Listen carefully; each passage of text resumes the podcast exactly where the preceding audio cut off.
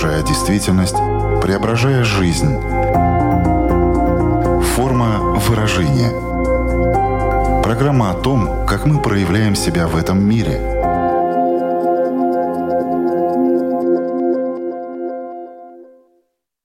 Здравствуйте!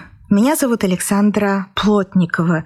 В эфире Латвийского радио 4 программа «Форма выражения». Приветствую вас также, если мы встретились с вами на одной из крупнейших платформ подкастов. Вот интересно, как бы вы ответили на вопрос, есть ли у вас враги?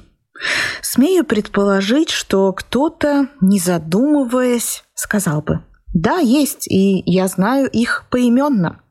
Кто-то тихо вздохнул бы и философски заметил, что, скорее всего, враги есть, но кто именно, трудно сказать. Ну и обязательно нашелся бы кто-то, кто презрительно или радостно заявил, что у него врагов нет. Вот ни одного. Но бывает ли так в жизни? Кого вообще считать врагом? Как его вычислить? И есть ли польза от врагов? Поговорим в этом выпуске программы. А разобраться в теме нам поможет гештальт-терапевт Надежда Зейглиш. Здравствуйте. Здравствуйте. Форма выражения. Надежда, но первый вопрос, поскольку я только что привела несколько примеров, как люди могут отвечать э, на то, есть ли у вас враги, хочу задать его и вам. А есть ли у вас враги? Временами есть.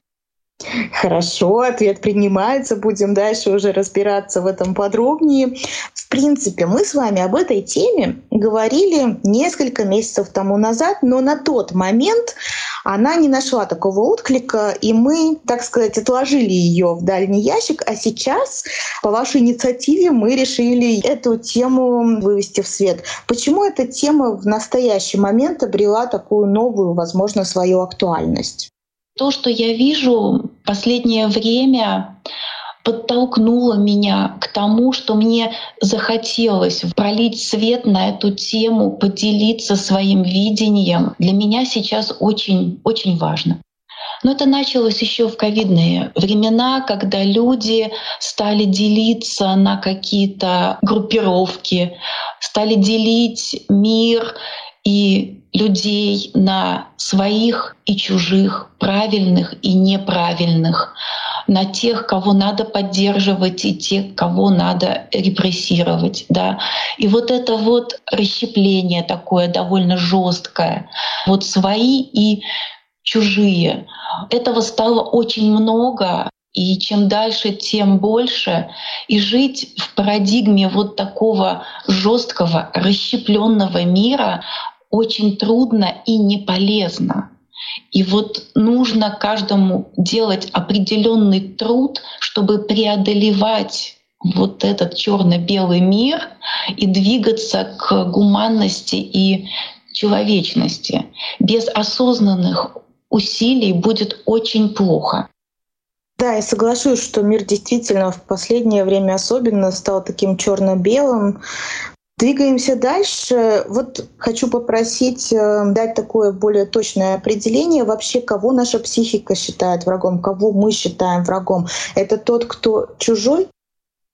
Ну, в первую очередь, да. Потому что, скажем, может быть соперник конкурент, но если мы видим в нем человека, такого же, как мы, то вряд ли он станет врагом.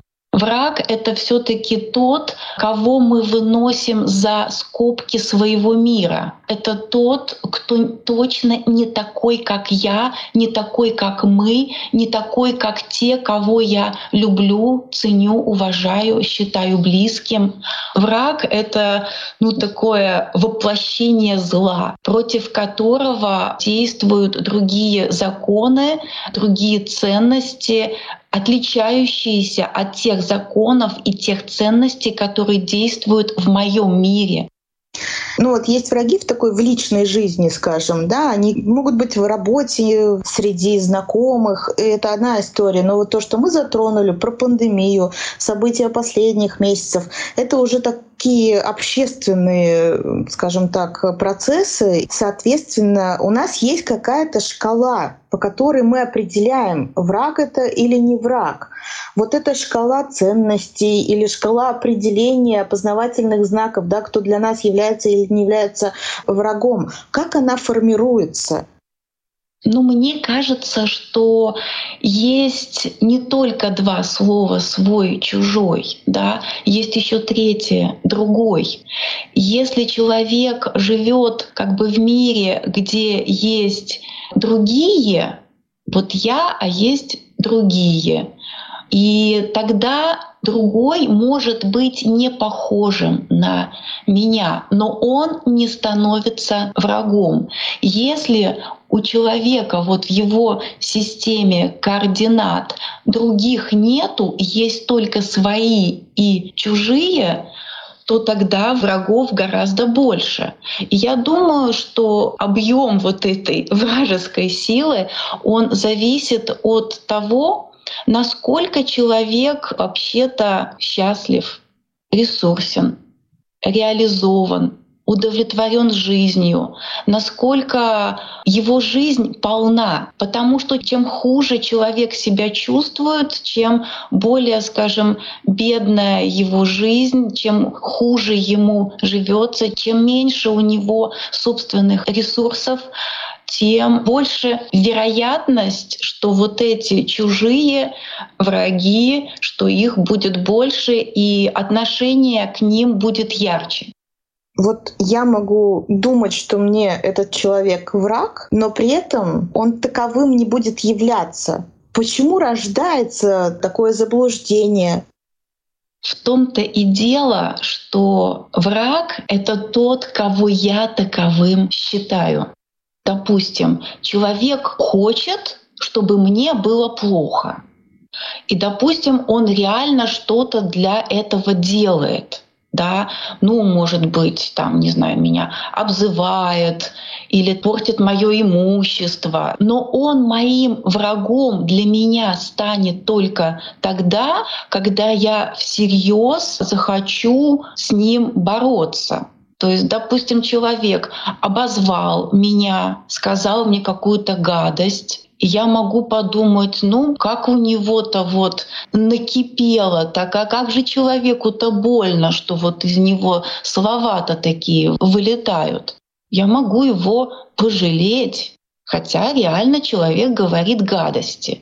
То есть вот есть люди, которые ну, реально плохо к кому-то относятся, реально кому-то хотят причинить какое-то зло. Человек хочет, причиняет, но это я его либо сделаю врагом, либо нет. У меня-то есть выбор. Если это наш выбор, то может ли быть так, что люди даже испытывают определенную потребность во врагах? Ну, конечно.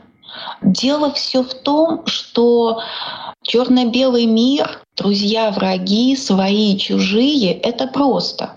Потребность в простоте возникает, когда у людей мало сил, мало энергии, когда нужно вот, чтобы все было четко, ясно и понятно. Поэтому сделать мир простым, да, людям бывает это нужно. Но эта простота, она такая формальная получается, да. Я нахожу, куда э, сбросить свою такую ответственность. То есть это такая яма, которую я вырываю, и, соответственно, тогда сталкиваю туда, в эту пропасть, э, все то, что ну, нужно было бы взять самому, на свои плечи возложить. Есть разные стратегии действия. Есть стратегия «зачем?», когда человек обдумывает, чего бы он хотел, зачем ему это нужно, чего он хочет достичь. А есть стратегия такая, потому что когда уже что-то есть, и мы хватаемся за первое попавшееся под руку, чтобы хоть как-то облегчить себе жизнь. Но вот яркий пример — это подростки. Да? У них очень неспокойный гормональный фон. Им вообще-то плохо, трудно. Жизнь меняется, они в растерянности, в хаосе. Им внутренне, внутри себя им плохо. Если от того, что мне внутри плохо, обвинить кого-то, находящегося рядом во всех своих бедах, то мне как-то станет легче. Понимаете как? Вот есть такая интересная связка. Если мне плохо, то это же не просто так. Ведь кто-то же это сделал, и тогда кто самые главные враги подростков? Как вы думаете? Ну, родители, скорее ну, всего. Конечно. Конечно, потому что они рядом, потому что они глупые, потому что они ограничивают свободу, ничего не понимают, да. И вот э, злиться на родителей — это святое дело, да. Принцип «потому что». Если я страдаю, если мне плохо, то мне станет легче в тот момент, когда я найду виновного и вот начну на него злиться. Да? То есть злятся те, кому плохо. Получается, что тема врагов напрямую связана с темой страданий. Да, абсолютно верно. С подростками понятно, это такой период, который они проходят. Но если ты уже взрослый человек, и ты все равно попадаешься в эту ловушку страдания и поиска врага на которого свалить э, вот эту ответственность за свои страдания. А как с этим вообще быть? Можно как-то научиться трансформировать свои страдания, чтобы не наживать себе через страдания врага? Александра, есть прекрасное слово, однокоренное, состраданием, да? Это сострадание. Это такое человеческое, доброе, гуманное отношение к тому, кому сейчас плохо. И я думаю, что если у человека был опыт, когда ему было очень плохо, когда он страдал, и кто-то близкий отнесся с состраданием к нему, то у такого человека в будущем гораздо больше шансов иначе прожить какой-то кризис, какую-то боль. Не через поиск врагов, через, как вы сказали, через трансформацию своей вот этой боли. Потому что ну, мы не в раю живем. Страдание — это реальность, боль — это реальность. И инстинктивный ответ — это злость, это месть, это причинить боль тому, кто причинил боль тебе, и не вестись на вот этот вот инстинктивный уровень. Что-то с этим делать более по-человечески — это огромный душевный труд. И чтобы люди были способны на этот душевный труд, я думаю, что изначально им должно вести.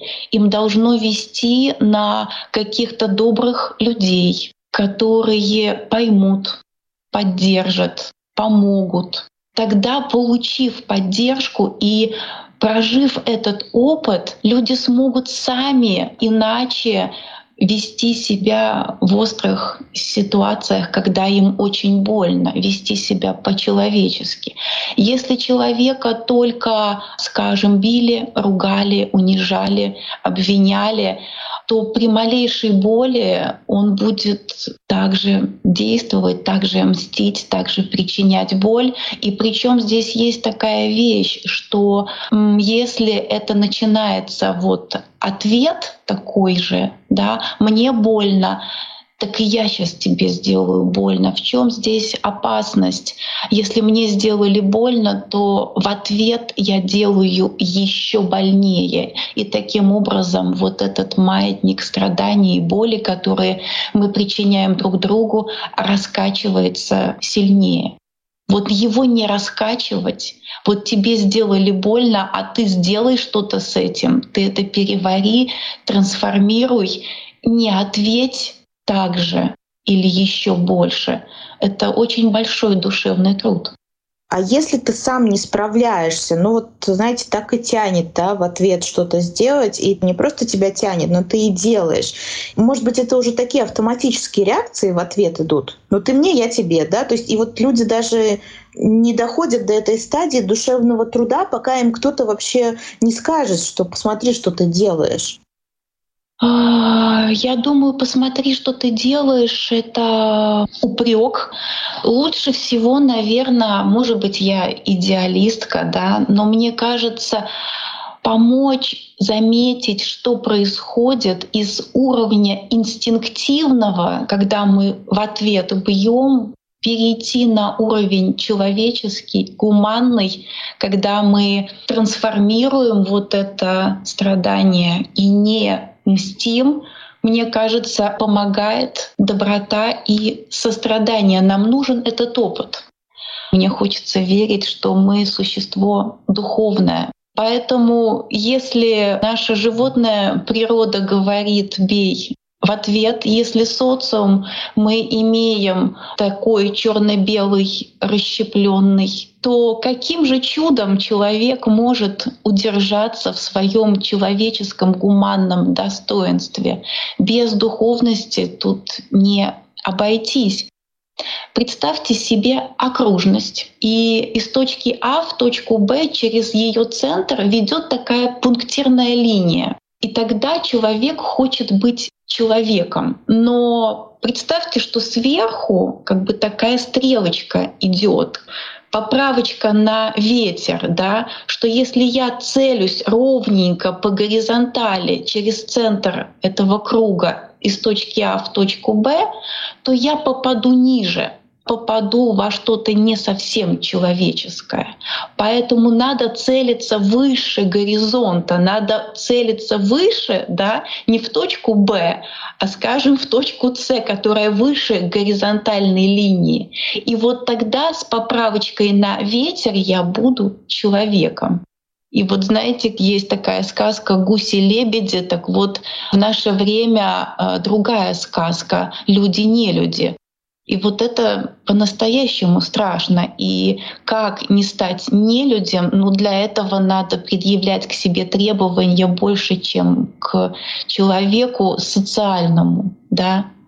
Здесь без измерения духовности не обойтись. Поэтому нужна какая-то внешняя сила, в которую человек верит, не знаю, Бог, любовь, разум, кто во что которая поможет не сделать так, как хочется, чисто вот на инстинктивном уровне.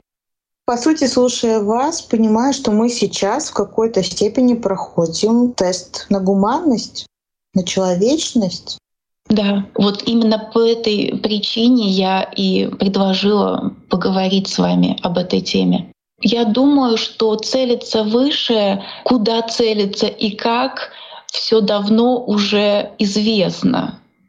Ну, открываете Евангелие, читаете, там все написано о любви к врагам. То есть вот этот стандарт, как надо жить и каким должен быть человек, я думаю, что все все это знают, просто, может быть, иногда забывается ориентиры, они ясны. Теперь вопрос-то в другом. Это большая душевная работа, вы сказали. Кто может тебе помочь в этой душевной работе? Я думаю, что такое состояние, как отчаяние, очень продуктивная точка в человеческой жизни. Отчаяние — это когда человек понимает, что он не справляется. Я не могу. Меня разрушает моя злость, моя ненависть, моя вражда. Это очень мучительно. И мне кажется, это подходящее время для молитвы. Это обращение к чему-то, что больше тебя, сильнее, выше. Это обращение за помощью. Я хочу, но не могу. Мне нужна помощь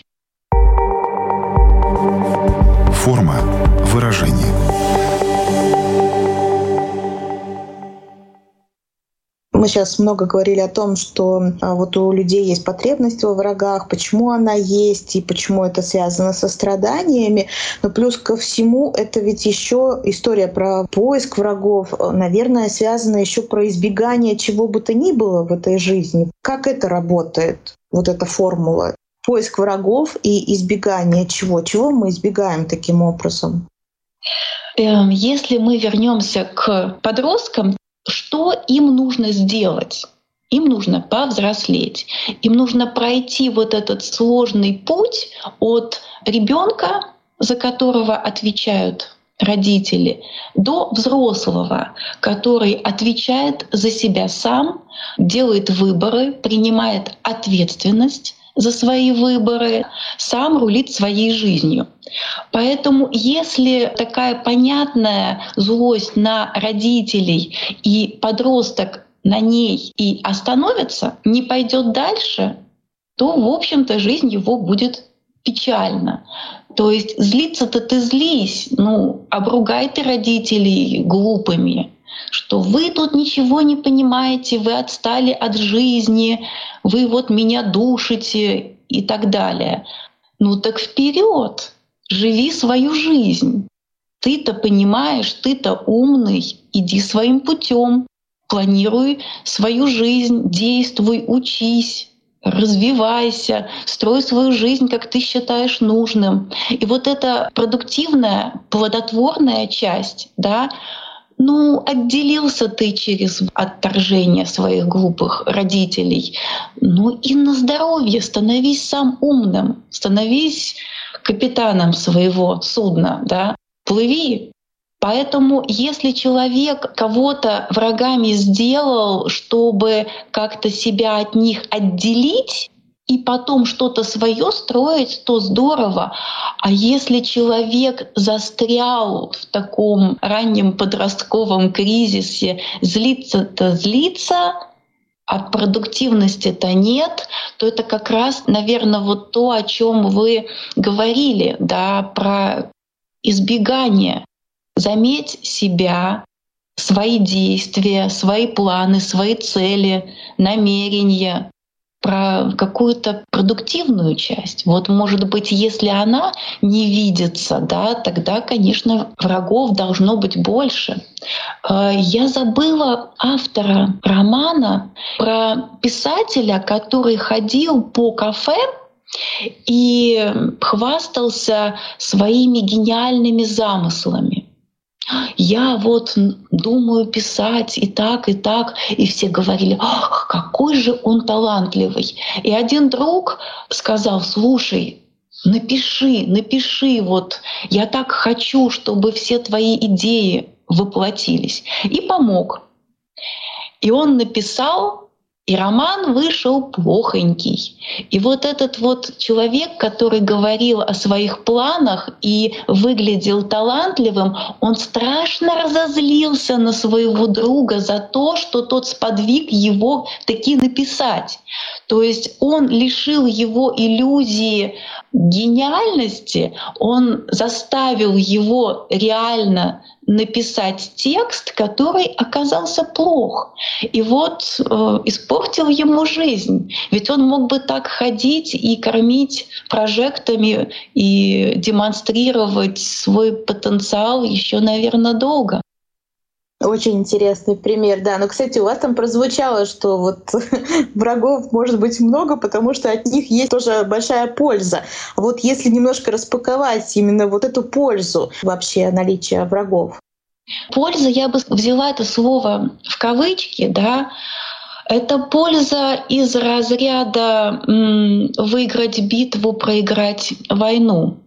Эта польза, она отвлекает от тебя, отвлекает от твоей собственной жизни, от замечания того, что с тобой делается.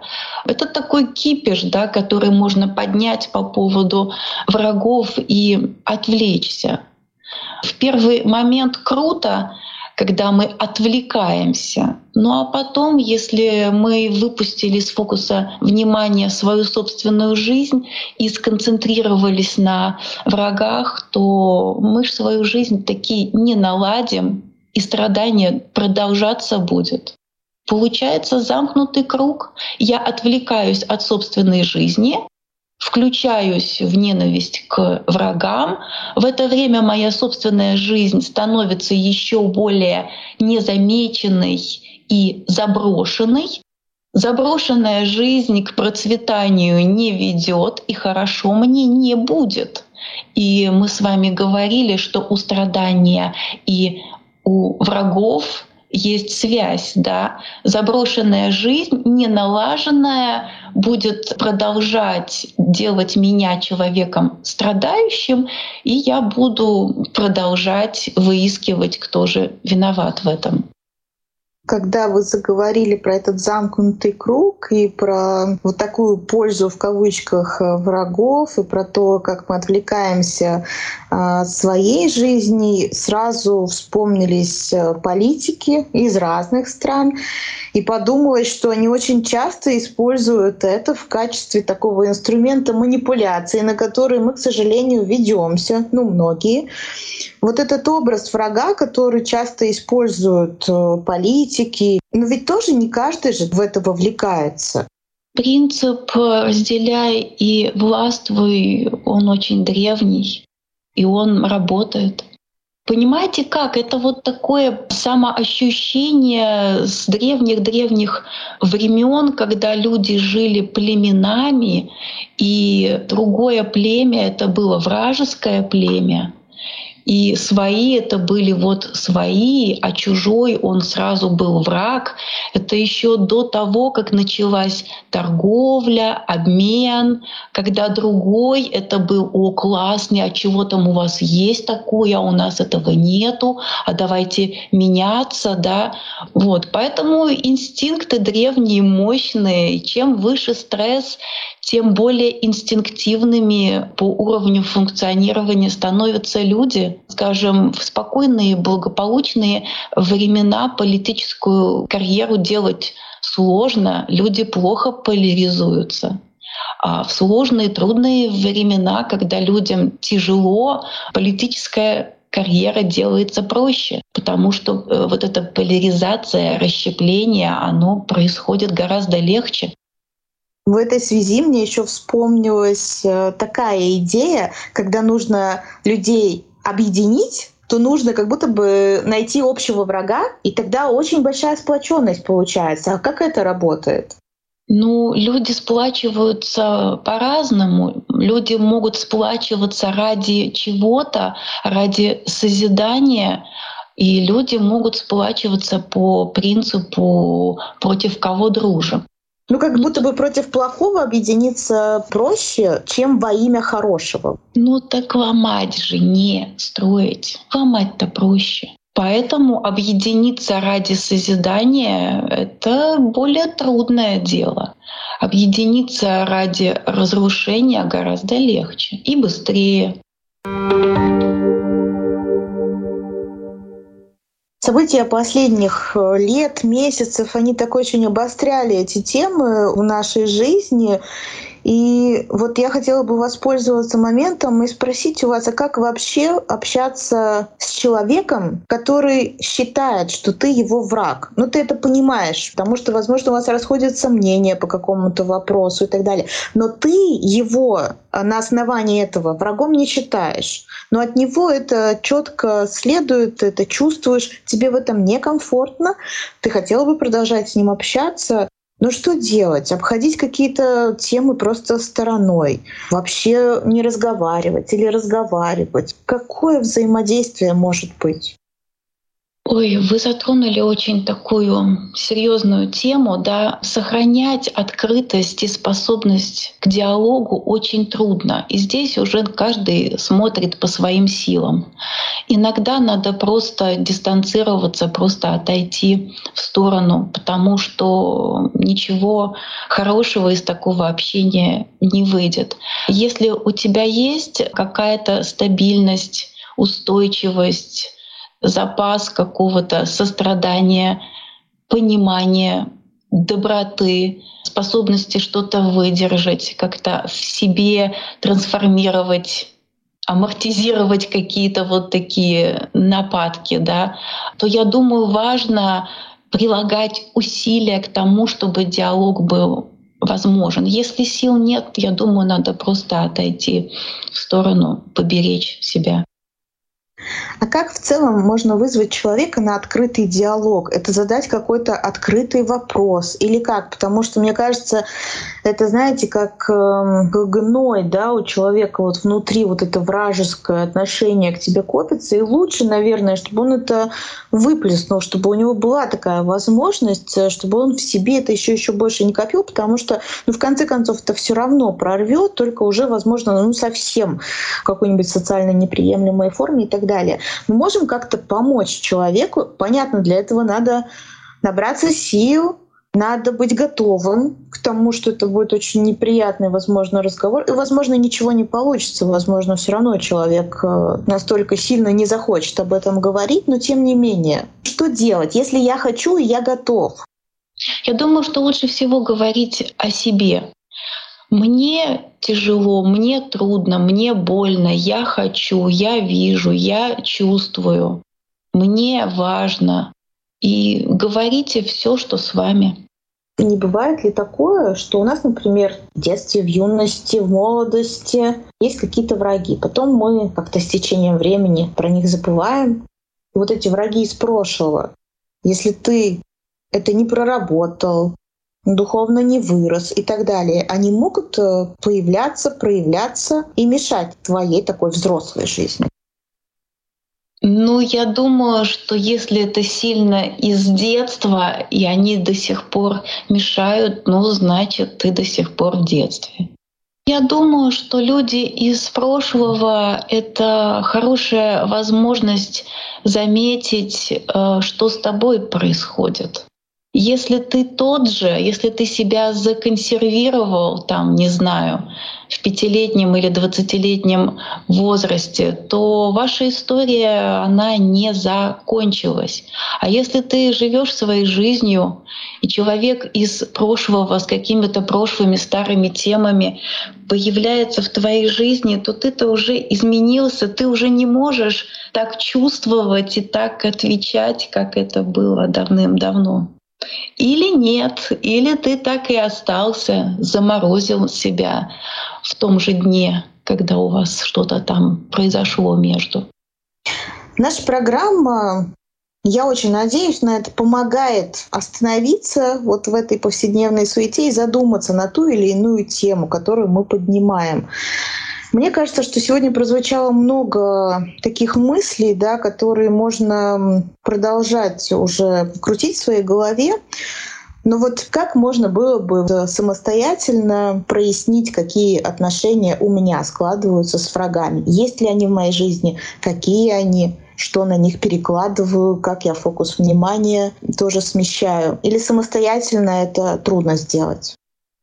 Ну, знаете как, мне бы хотелось ответить на вопрос ваш немного специфический, мне бы его хотелось трансформировать, да.